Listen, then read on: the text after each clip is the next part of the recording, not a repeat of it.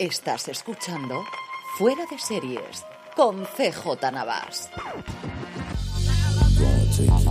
Bienvenidos a Streaming, el programa diario de Fuera de Series en el que un servidor CJ Navas te trae las principales noticias, trailers, estrenos y muchas cosas más del mundo de las series de televisión. Edición del lunes 26 de diciembre, espero que hayáis tenido unas muy felices navidades. Vamos con esta última semana del año en la que voy a aprovechar para dar mi top 10 de series de este 2022. Tenemos pendientes de hacer un especial en Fuera de Series con Jorge y con Don Carlos haciendo el top, pero por ser oyente de streaming, pues mira, así ya te adelanto. Igual que por ser oyente de streaming, te recuerdo que ya tienes abierta la hacienda Fuera de Series, fuera de series.com barra tienda, la tienda para grandes fans de las series de televisión. Y para inaugurarla hemos puesto a la venta varios productos con nuestra marca y una edición muy limitada de los mismos por nuestro 15 aniversario, así como una primera colección de tazas muy pero que muy seriéfilas, ideales para regalar o autorregalarte. Y como te decía antes, por ser oyente de streaming, hasta final de año, usando el cupón 15 aniversario FDS, que lo tendrás en las notas del programa, tendrás un descuento adicional en los productos de tu pedido, así que ya sabes, pásate por fuera de series.com y por su tienda, fuera de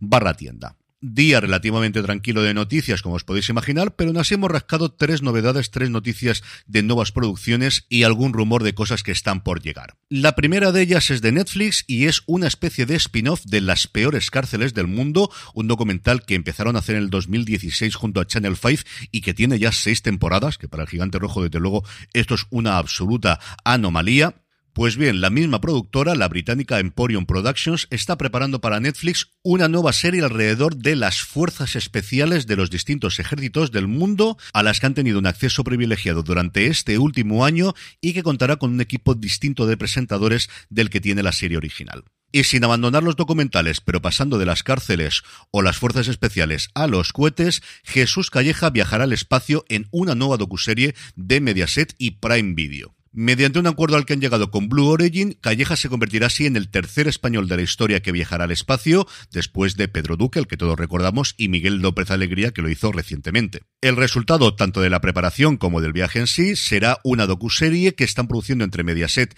y Zanskar Producciones y que dentro de ese acuerdo que tienen con Prime Video se preestrenará inicialmente en la plataforma de Amazon antes de estrenarse posteriormente en Telecinco. Como curiosidad, en la rueda de prensa de presentación del proyecto estuvo presente Paolo Basile, en la que yo entiendo que será una de sus últimas apariciones públicas como jefe de Mediaset. Aunque la verdad es que yo con Basile en esto es como Iger hasta que no se haya ido y si me apuráis unos años después no creo que se habrá ido del todo. Y el último proyecto, también en España, que comentábamos este fin de semana en Fuera de Series, se llama Nosotros Podemos y sí, va a narrar en forma de ficción la evolución del partido político desde su creación hace 10 años hasta los días de hoy. La producción corre a cargo de Bambú, de hecho la serie está creada por Ramón Campos y Gema R. Neira, no tenemos casting y tampoco tenemos plataforma, que como os digo es una cosa que no suele ser muy habitual en España, pero desde luego si alguien puede hacerlo es Bambú. El propio Campos decía en la nota de prensa que con nosotros Podemos pretendemos contar los 10 años de vida de Podemos,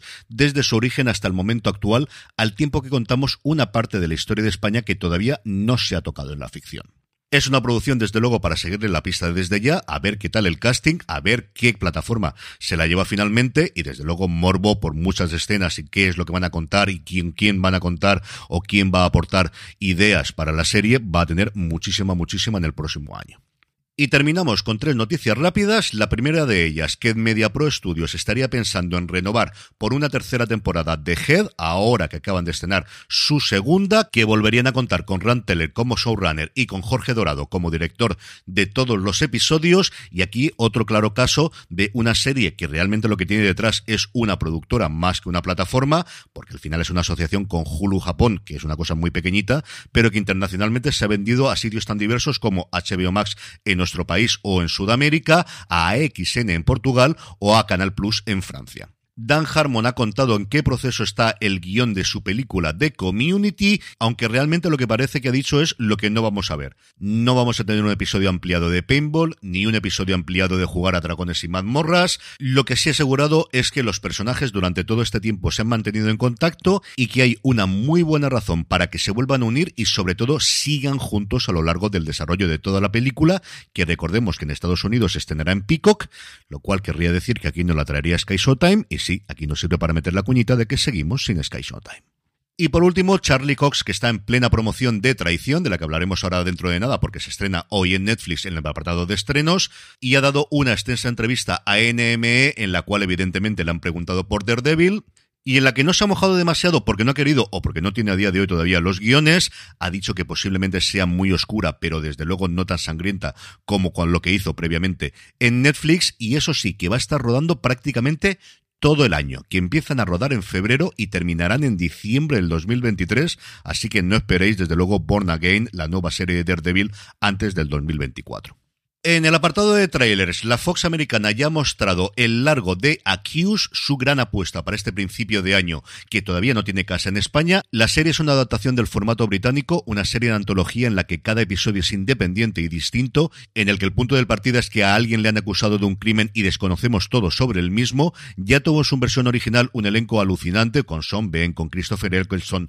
con Olivia Colman, con Stephen Graham, con Robert Sheehan, es decir, una verdadera barbaridad. También lo tendremos en su versión americana, porque va a aparecer gente como Michael Chiklis, que protagoniza el primer episodio, Malcolm Jamal Warner, Wendell Pierce, Molly Parker, Mago Martindale, Jill Hennessy, Rhea Pellman, Rachel Wilson o Sean Doyle. Muchas ganas de ver esta serie, a ver quién la trae aquí a España. Y por su parte, Starz en Estados Unidos ya ha arrancado la promoción de la séptima temporada de Outlander, mostrando nada, 50 segunditos de la serie, que tantísimos y tantísimos seguidores tiene en nuestro país, tanto en la primera emisión que hay en Movistar Plus como posteriormente cuando aparece en Netflix. De hecho, como anécdota, este fin de semana dos personas distintas me preguntaron cuándo llegaba la nueva temporada de Netflix. En cuanto a estrenos, hoy solo tenemos uno, pero ¿qué estreno? Tengo muchísimas ganas de ver esta serie. Traición, protagonizada por Charlie Cox, Olga Kurilenko y una Chaplin, este thriller británico se centra en el futuro de un subdirector del MI6, el personaje interpretado por Charlie Cox, que da un giro radical cuando vuelve a ver una espía rusa